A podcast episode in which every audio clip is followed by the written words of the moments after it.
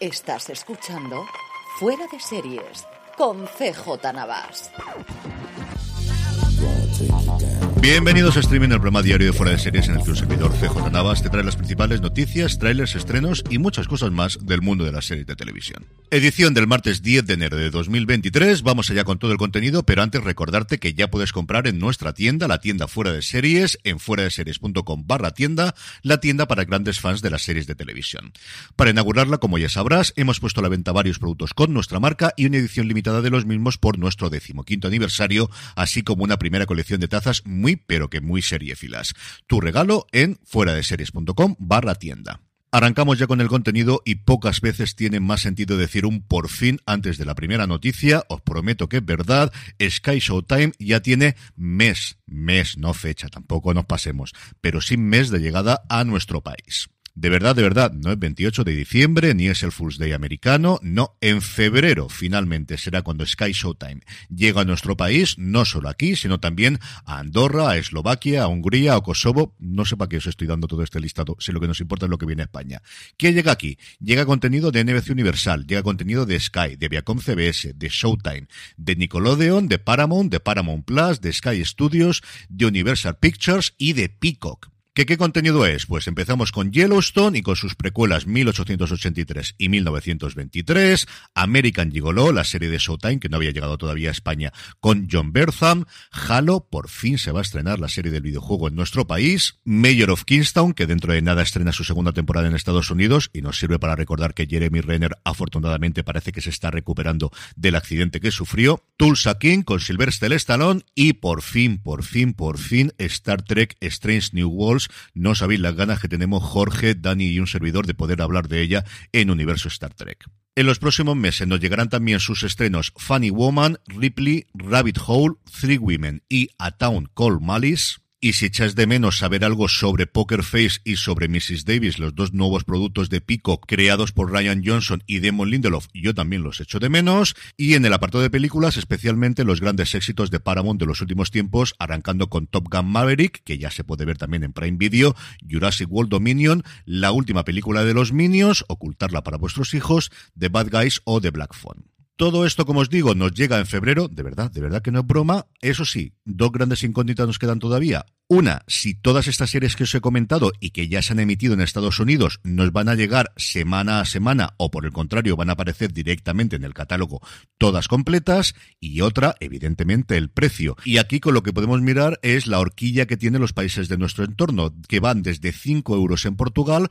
a 7 euros en Holanda y 8 euros en Francia. Yo no descartaría desde luego que tuviesen alguna oferta de lanzamiento como tuvo en su momento HBO Max y tampoco el que haya alguna promoción especial para aquellos que se suscriban a través de unas cableras porque yo creo que llegará casi seguro a través de Movistar Plus, que ya tiene a día de hoy Universal Plus dentro de sus canales de vídeo bajo demanda, que tiene ese acuerdo histórico de siempre con Showtime y yo creo que Vodafone, que desde que renunció al fútbol su gran bandera es tenemos todo el contenido y especialmente todas las series, no puede dejar de tenerla disponible para sus abonados. En fin, que yo casi no me lo creo, pero sí, estoy ahora mismo en skyshowtime.com y aquí me pone clarísimamente que en febrero llega, además hay un huequecito que podéis utilizar para poner vuestro correo electrónico y que os manden noticias de cuándo llega la plataforma y podéis ver alguno de los próximos estrenos, pues nada, Sky Showtime ya tiene al menos mes de estreno en nuestro país. En el apartado de nuevos proyectos, Curtis Jackson, más conocido como 50 Cents, ha aparecido en una entrevista en Big Boy TV y ha dicho que está trabajando en adaptar la película 8 Mile, 8 millas, la película de Eminem sobre la vida de Eminem, a la televisión.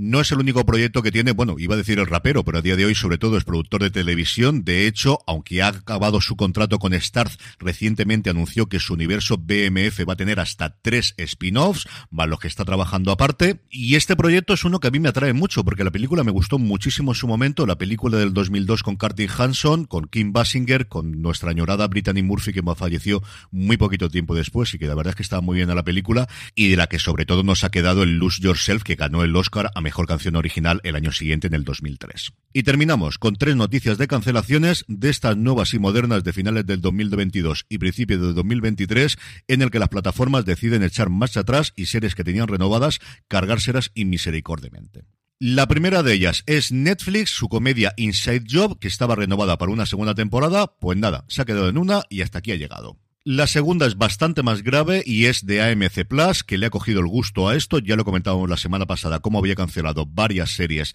recientemente. Pues bien, se ha cargado su serie animada Pantheon después de su primera temporada, pero no solo eso, es que la serie ya estaba producida, está hecha la segunda temporada y la primera la han retirado del catálogo, como ha hecho HBO Max con alguna de sus series recientemente, por aquello de que les permite tener una desgrabación fiscal. Y la última, Paramount Plus, que se sume también a esta moda, y en este caso era una película a continuación de Workaholics, de su comedia, que terminó ya hace unos años. Estaba en preproducción, pero vamos, es que rodaban dentro de cinco semanas y les han mandado un comunicado diciendo que lo sienten mucho, pero la película ya no encaja dentro de las cosas que quieren hacer las plataformas, y si te he visto no me acuerdo. Así está el patio a principios del 2023 con las plataformas y nos quejábamos cuando las cadenas en abierto cancelaban la serie después de tres episodios. Madre mía de mi alma, cómo está la cosa. En el apartado de trailers, AMC Plus ha mostrado ya el de las brujas de Mayfair de Anne Rice, la serie que se estaba en Estados Unidos este pasado fin de semana y que la plataforma ha confirmado que llegará a nuestro país el próximo jueves 23 de febrero,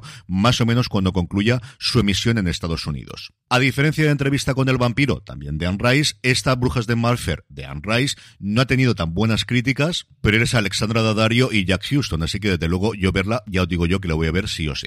Netflix, por su parte, ha presentado el de la cuarta temporada, parte 1, ya nos anunció desde el principio que la van a separar en dos partes, de You. Año nuevo, país nuevo, identidad nueva y al parecer por lo que vemos en el trailer, un juego del cazador cazado, las nuevas andanzas de Joe que nos llegarán a la plataforma del gigante rojo el 9 de febrero. Y por último, el tráiler en español de Si las paredes cantasen, el documental sobre los 100 años de los estudios Abbey Road, dirigido por Mary McCartney, la hija de Paul McCartney, que ya tenéis disponible en Disney Plus. En el apartado de estrenos, AXN nos trae por fin la tercera temporada de Transplant, una serie que se ve mucho, pero que mucho en nuestro país, y Filming, como todos los martes, su nuevo estreno, Bali. Rachel Griffiths protagoniza esta serie australiana que recrea los ataques terroristas que tuvieron lugar el 12 de octubre de 2002 en el distrito turístico de Kuta, en Bali, en los que murieron 202 personas. Y terminamos como siempre con la buena noticia del día y es recordaros que esta noche del día 10, madrugada del 10 al 11 en España, se emite la gala de los Globos de Oro, cuyos resultados, todo lo que ocurre en la sala y qué puede suponer para el futuro de estos premios en los próximos años, lo comentaremos en el streaming del jueves, porque ya habré grabado para cuando se vayan a emitir el de mañana miércoles y evidentemente también en el fuera de series del fin de semana con Jorge y con Don Carlos. Y con esto concluimos streaming por hoy. Gracias por escucharme. Recordad pasar por la tienda de Fuera de Series, fuera de series.com barra tienda. Suscribiros a nuestra newsletter, que la encontráis también en fuera de series.com para recibir diariamente todas las noticias que aquí comento en vuestro buzón de correo electrónico y también todos los enlaces a los trailers. Gracias por escucharme y recordad, tened muchísimo cuidado de fuera.